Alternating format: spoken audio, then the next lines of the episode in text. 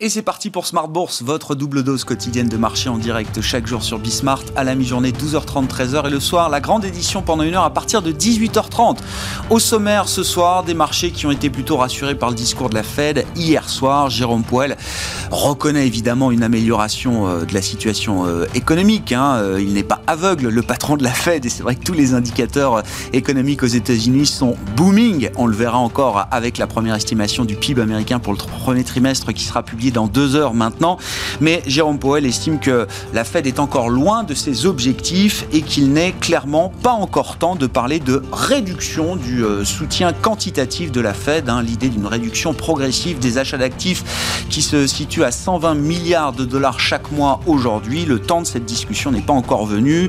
Jérôme Powell gagne encore un peu de temps, même si on sent bien qu'un point d'inflexion se rapproche au fur et à mesure de la réouverture de l'économie américaine avec plus de 42% maintenant de la population euh, adulte vaccinée aux États-Unis. L'autre euh, facteur euh, d'attention sur les marchés, ce sont bien sûr les publications d'entreprises. C'est une journée intense en la matière à Paris avec des poids lourds, Total notamment, hein, qui permet d'ailleurs au CAC 40 de s'en sortir un peu mieux que les autres indices européens, que le DAX allemand notamment, puisque le CAC est positif à la mi-journée, autour de 6350 points. Vous aurez le résumé complet dans un instant avec Nicolas Pagnès depuis la salle de marché de Bourse Direct. Parmi les résultats marquants, ceux de ST Dans un secteur des semi-conducteurs bouillonnant avec une situation de pénurie qui semble s'être encore aggravé au cours des derniers mois. Le CEO de ST Micro sera avec nous euh, par téléphone dans cette demi-heure, Jean-Marc Chéry, qui nous euh, euh, expliquera évidemment la performance économique de ST Micro, hein. au-delà des attentes sur le premier trimestre. ST Micro qui est même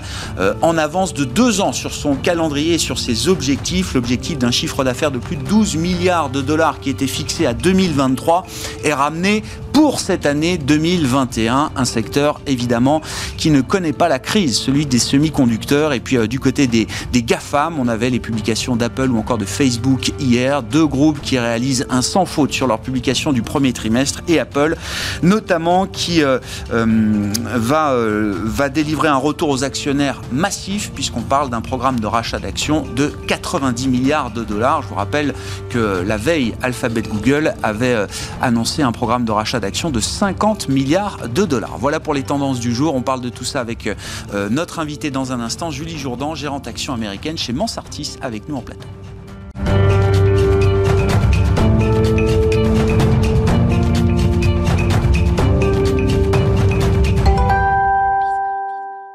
Mais d'abord, les infos clés du jour à mi-séance en Europe avec une tendance positive à Paris. C'est avec Nicolas Pagnès depuis la salle de marché de Bourse Direct. La tendance est toujours à la hausse à la mi-journée à la Bourse de Paris au sein d'une séance à l'actualité chargée pour les investisseurs. Les investisseurs parisiens qui ont pu découvrir ce matin les déclarations de Jérôme Powell et de Joe Biden hier soir aux États-Unis, mais aussi les publications trimestrielles d'Apple et de Facebook ainsi que de celles, de cinq composantes du CAC 40. Sur le plan macroéconomique, tout d'abord, les investisseurs ont donc pu découvrir hier soir le discours de Jérôme Powell. Celui-ci a réaffirmé le soutien de la Fed à l'économie américaine, que le moment n'est pas encore venu de discuter de changement de politique monétaire. Certains observateurs euh, pointent cependant que certains détails du compte-rendu de politique monétaire de la Fed laissent entendre que cet avis n'est pas unanimement euh, partagé au sein euh, des gouverneurs. En attendant, la politique donc de réserve de la réserve fédérale américaine ne change pas pour le moment. Joe Biden est ensuite intervenu devant le Congrès et a évoqué les différents plans qu'il compte mettre en place. Il a notamment évoqué le plan pour les familles américaines qu'il compte mettre en place pour relancer la classe moyenne américaine. Un projet d'investissement de 1800 milliards de dollars sur 10 ans qui serait financé par deux mesures phares déjà évoquées. Tout d'abord, passer la taxation euh, pour les revenus les plus élevés de 37% à 39,6%, euh, qui concerne les revenus euh, annuels supérieurs à 400 000 dollars.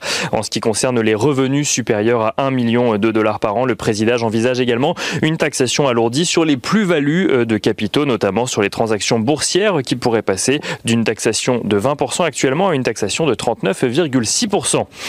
Du côté des valeurs, à présent, si on reste aux États-Unis, Apple publiait hier soir ses résultats trimestriels le groupe annonce 23,6 euh, milliards de dollars de bénéfices au deuxième trimestre de son exercice décalé, ce qui représente une progression de 110% sur un an, un résultat supérieur aux attentes euh, des analystes cumulés à l'annonce d'un programme de rachat d'actions pour un montant de 90 milliards de dollars. Ça, c'était pour Apple. Facebook annonce de son côté un bénéfice net presque doublé par euh, deux également à 9,5 milliards de dollars au premier trimestre. Des résultats euh, liés au rebond euh, du marché de la publicité en ligne qui a donc bénéficié à Facebook. Si on regarde les résultats trimestriels en France à présent, Total tout d'abord annonce des résultats en nette hausse au premier trimestre grâce à la progression de son activité électricité ainsi qu'au rebond des prix du pétrole. Le groupe enregistre un résultat net ajusté de 3 milliards de dollars et annonce maintenir son dividende à 0,66 euros par action. Capgemini confirme ses perspectives de son côté pour 2021 après avoir annoncé renouer avec la croissance organique au premier trimestre. Son chiffre d'affaires s'élève à 4,27 milliards d'euros en progression d'un peu plus de 20% sur un an. Et ST Microelectronics annonce de son côté constater l'envolée de la demande pour les semi-conducteurs. ST Microelectronics qui annonce également qu'il compte atteindre son objectif de dépasser euh, les 12 milliards de dollars de ventes annuelles dès 2021, alors qu'il comptait au départ atteindre ce niveau d'activité en 2023. Son chiffre d'affaires euh, au premier trimestre s'élève lui à un peu plus de 3 milliards de dollars, au-dessus des attentes des analystes. ST Microelectronics, qui fait partie des plus fortes hausses euh, du CAC 40 avec euh, Capgemini dont on parlait euh, il y a quelques instants et avec Airbus, Airbus qui annonce de son côté que son résultat opérationnel ajusté a plus que doublé au premier trimestre. Airbus qui en profite pour confirmer ses objectifs pour l'ensemble de l'année. On note également que Unibail Rodamco Westfield annonce de son côté un recul de près de 43% de son chiffre d'affaires sur la période à cause de la fermeture des centres commerciaux. Face à la situation euh, actuelle et aux mesures de restriction euh, toujours en cours. Le groupe s'abstient d'ailleurs de fournir des prévisions annuelles. Et on finit avec euh, Suez, Suez qui annonce de son côté confirmer ses objectifs annuels après un premier trimestre où le groupe a vu son chiffre d'affaires mais également son EBITDA progresser. Nicolas Pagnès en fil rouge avec nous tout au long de la journée sur Bismart depuis la salle de marché de Bourse Directe.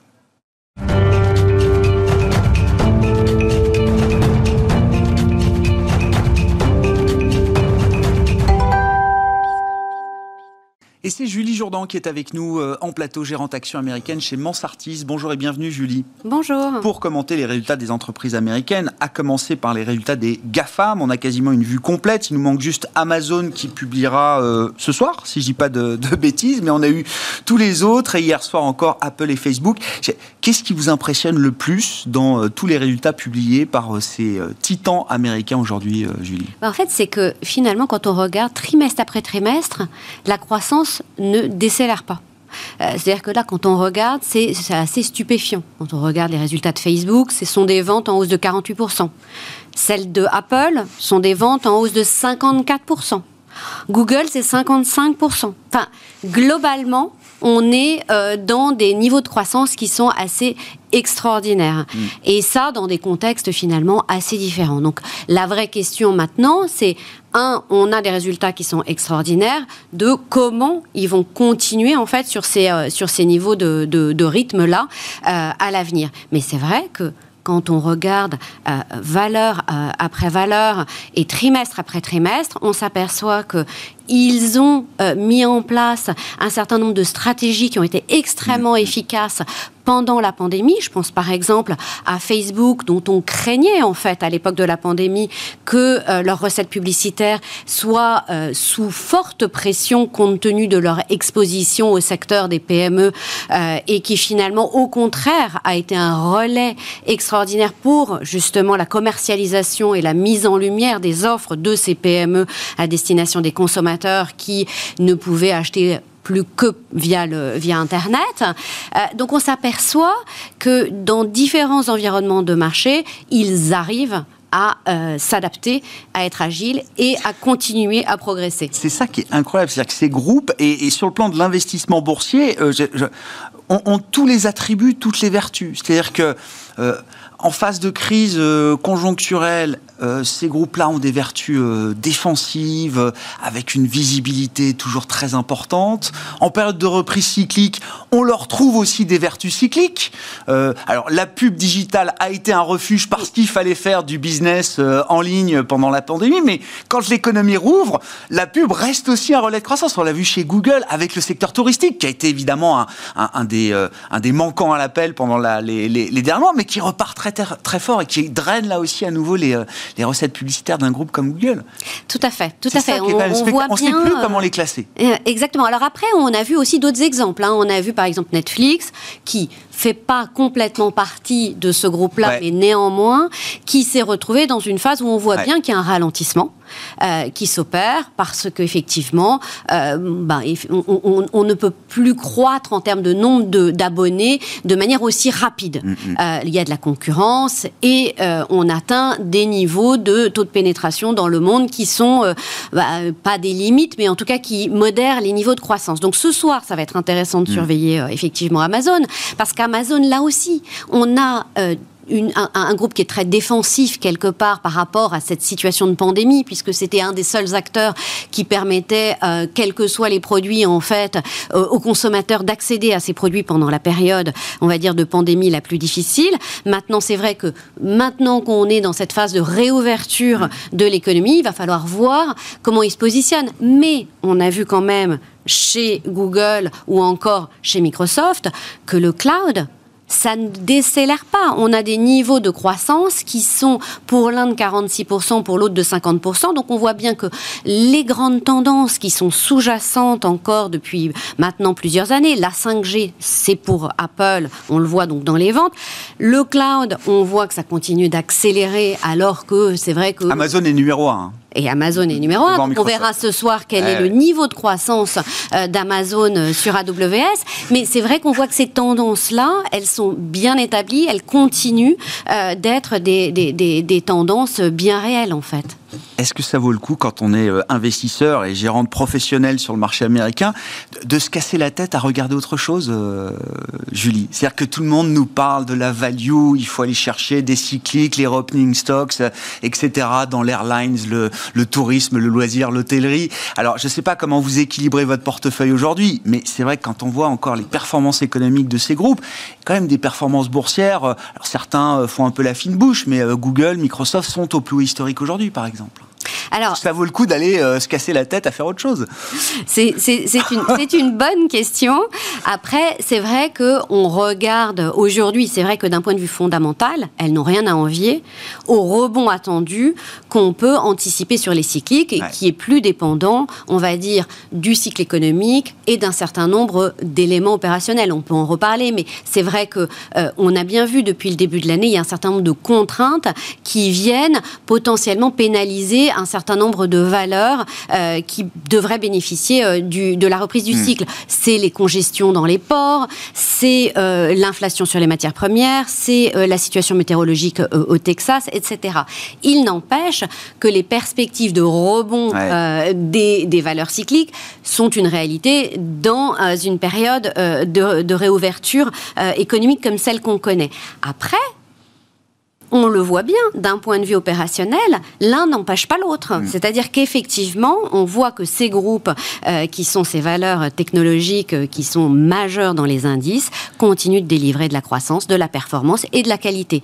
Donc, ce qui montre bien euh, qu'il y a de la place pour les deux type euh, d'investissement. Est-ce que vous faites une conviction sur le sujet de l'inflation, euh, Julie, et notamment en partant du plan euh, microéconomique, des résultats d'entreprise et, et, des discussions qu'il y a entre les entreprises et les, analystes Bon, je, crois savoir que le mot inflation est peut-être le mot qui est le plus prononcé aujourd'hui dans les confs analystes à, Wall Street. Je note quelques exemples récents pour savoir si cette inflation, c'est juste une question de coût de matières premières et de pénurie, ou est-ce que c'est déjà quelque chose d'un peu plus profond. Amazon hier annonçait à nouveau un relèvement des salaires de base pour 500 000 de ses employés dans la partie euh, logistique. Alors oui, c'est 50 cents jusqu'à 3 dollars pour euh, ces salaires de base, mais on est quand même sur une augmentation de salaire partant d'un salaire minimum chez Amazon qui est déjà plus élevé que la moyenne aux, États-Unis. Euh, American Airlines, qui rappelle tous les pilotes qui étaient en disponibilité, qui leur redonne le, statut de, personnel volant, et qui va même embaucher encore plus de pilotes pour cette année. 300 nouveaux pilotes qui vont être embauchés par rapport à, pool déjà existant, et ce sera deux fois plus encore euh, l'an prochain. Est-ce qu'on est déjà dans quelque chose d'une inflation euh, un peu plus profonde que ce qu'on imagine? Je pense qu'il faut distinguer deux choses. Hein. Dans, ce que vous dites, il y a l'inflation des matières premières, l'inflation, on va dire, euh, liée au transport, l'inflation liée aux, contraintes logistiques qu'on a pu connaître depuis plusieurs mois, qui sont une réalité, qui vont se poursuivre et se pérenniser sans doute sur un, deux ou trois trimestres, mais qui à un moment donné devraient en fait euh, se résorber parce qu'effectivement on n'a pas de problème euh, de capacité dans la durée. Donc ça c'est un, je dirais c'est un, premier volet.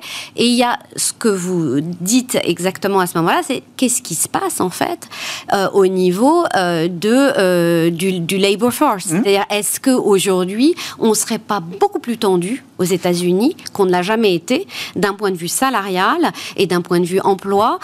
Donc ça, là-dessus, il y a beaucoup de débats. Donc le, le taux de chômage, effectivement, a baissé mais on voit bien qu'on a encore un niveau de personnes qui euh, sont... 8 millions de jobs encore. Voilà, qui sont à, euh, récupérer.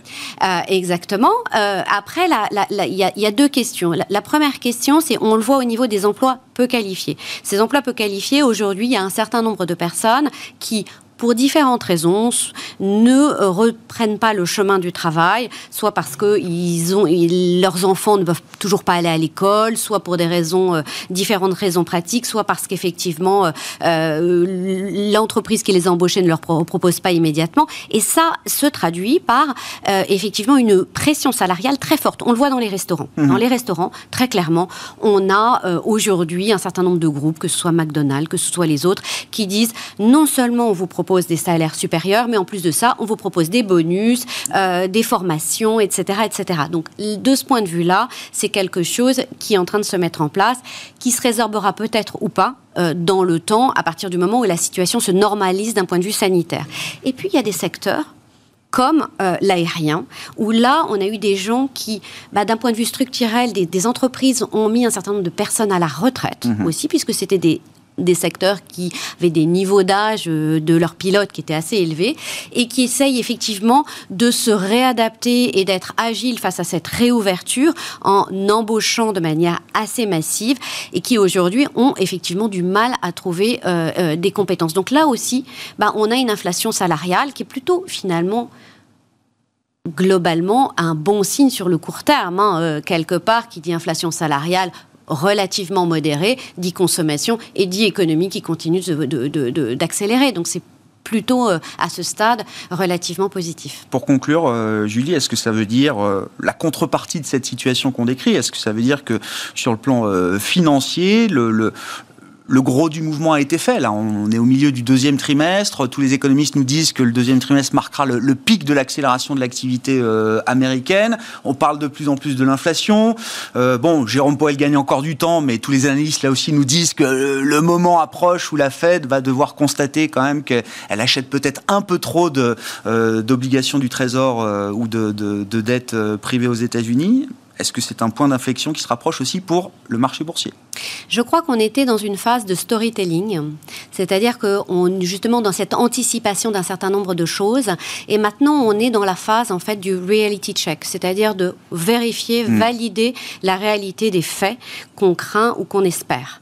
Et donc cette phase-là euh, est en train de se concrétiser et effectivement, il appartiendra, le marché évoluera en fonction de ce que nous disent ces chiffres-là, l'inflation, les résultats, les messages des entreprises et évidemment la politique gouvernementale et, monétaire. Merci beaucoup Julie. Merci pour vos, remarques du jour sur euh, la situation américaine et des marchés américains. Julie Jourdan, gérante action américaine chez Mansartis avec nous en plateau.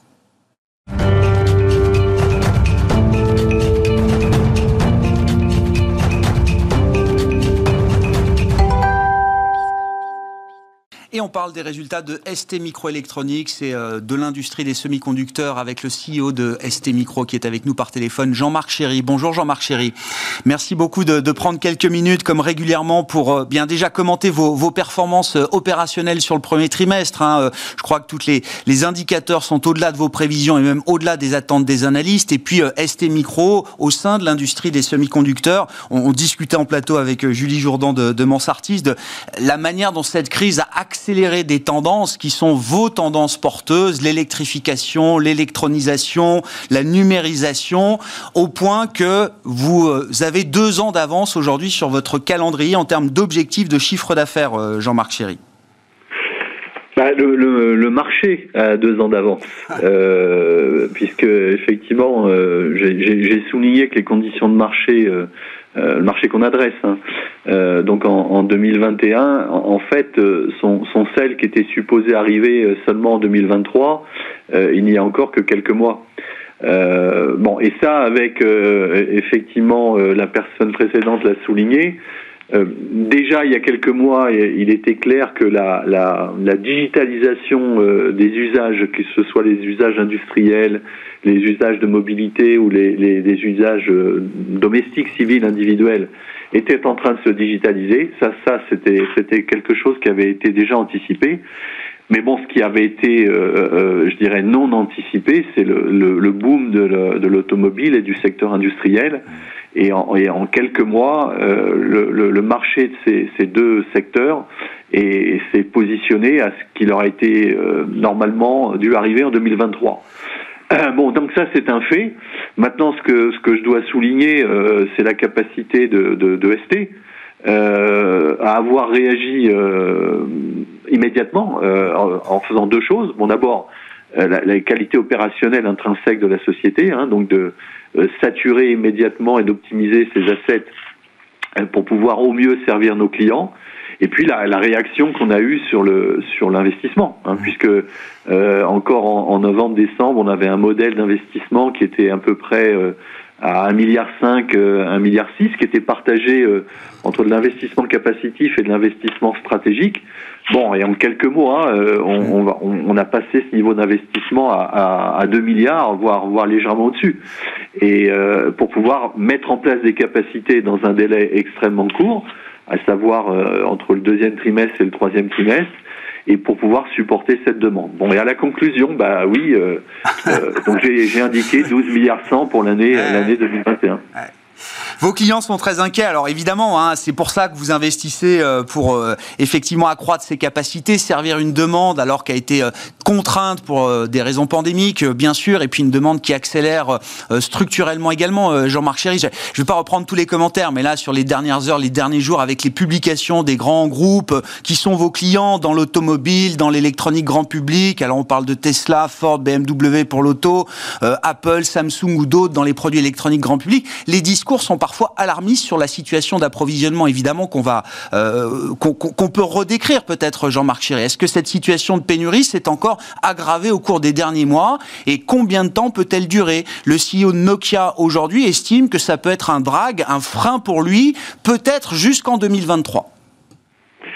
Bah, écoutez, bon, ce, qui est, ce qui est à peu près sûr, c'est que le, cet écart important entre la demande et, les capacités qui, qui, qui, étaient présentes au début de l'année et qui vont s'installer va au moins durer toute l'année. Donc, euh, et aujourd'hui, les, les, les, les, temps de réponse effectivement de l'industrie euh, à des nouvelles demandes euh, sont, sont s'établissent entre à peu près euh, 6 mois et 9 mois. C'est-à-dire qu'aujourd'hui, oui, si vous voulez commander un composant euh, critique, euh, ça, ça, va vous demander euh, un délai donc entre 6 et 9 mois.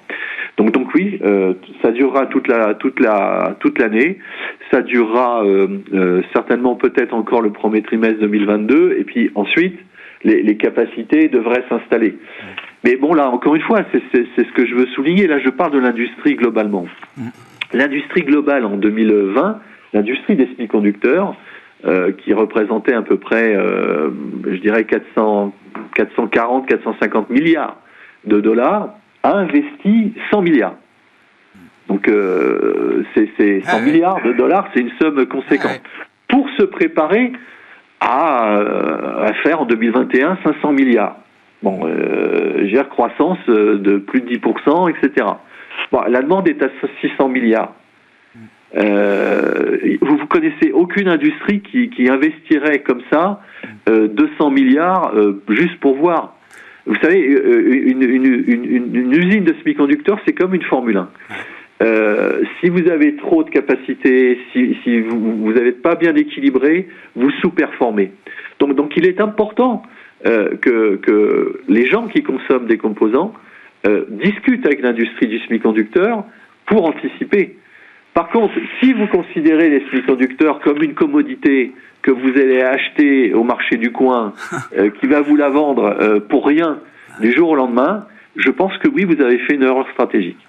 Par contre, ceux qui considéraient euh, le semi-conducteur comme une euh, ce qu'on appelle les key enabling technologies, euh, bah, eux n'ont pas ce type de, de, de, de, de problème aujourd'hui. Et, et, nous, c'est ce qu'on voit sur le, sur, le, sur le marché. On voit bien deux catégories, euh, des gens qui, qui, qui, ont anticipé, qui ont, qui ont discuté avec l'industrie et puis qui continuent. Et, et ça veut dire, euh, Jean-Marc Chéry, dans l'organisation des files d'attente, je sais pas comment dire les choses, c'est vraiment très client spécifique. C'est pas un secteur plutôt qu'un autre, c'est vraiment chaque client et, la relation que vous avez avec chaque client qui joue, euh, qui joue dans ce, ce domaine-là et, et sa capacité que vous avez à le servir. Ben, si vous voulez, il y a, il y a le, le, le, secteur, les deux secteurs qui souffrent le plus aujourd'hui, c'est le secteur automobile et industriel. Ouais. Euh, bon, effectivement, euh, donc maintenant on a, euh, je dirais, pris en compte ensemble, je dirais sans émotion, donc cet écart, et donc et on n'est pas en train de se chamailler, savoir qui est responsable de quoi. On est en train de travailler ensemble pour effectivement éviter des fermetures d'usines et, et, que et que nos clients puissent effectivement, je dirais, aller dans la direction qu'ils qu'ils souhaitent. Donc ça c'est le c'est le, le point le plus important. Nous on leur garantit que euh, la, la, compagnie est, est, est, je dirais, investie dans sa continuité, hein, puisque ST, c'est quand même une société qui est engagée sur le secteur industriel avec ses propres usines depuis longtemps. Mmh. Donc le, le cash qu'on peut générer euh, est, est, je dirais, réinjecté en capacité industrielle de façon euh, massive. Euh, vous vous rendez compte, investir 2 plus de 2 milliards de dollars euh, cette année, ça va consommer 80% du cash qu'on génère de nos opérations. Bon, il y a, y a, y a d'autres sociétés euh, que, que je nommerai pas qui pendant des années euh, ont préféré passer de manufacturing euh, à Taïwan ou ailleurs et utiliser leur cash à faire autre chose. Euh, donc nous, c'est pas notre cas. Donc nos, nos, clients reconnaissent ça, reconnaissent que depuis longtemps, euh, la société est une société engagée dans le manufacturing, notamment en Europe, et aujourd'hui travaille avec nous pour gérer au mieux euh, cette, cette, cette, cette crise. Est-ce que vous avez le sentiment, euh, Jean-Marc Chéry, que cette situation de pénurie qui durera encore voilà, quelques mois, quelques trimestres, va quand même marquer les, les stratégies de vos clients en termes d'approvisionnement? Est-ce que vous anticipez aussi, à travers d'ailleurs les, investissements que vous réalisez et que vous augmentez, vous augmentez des, des stocks structurellement plus élevés, peut-être pour plusieurs années chez vos clients?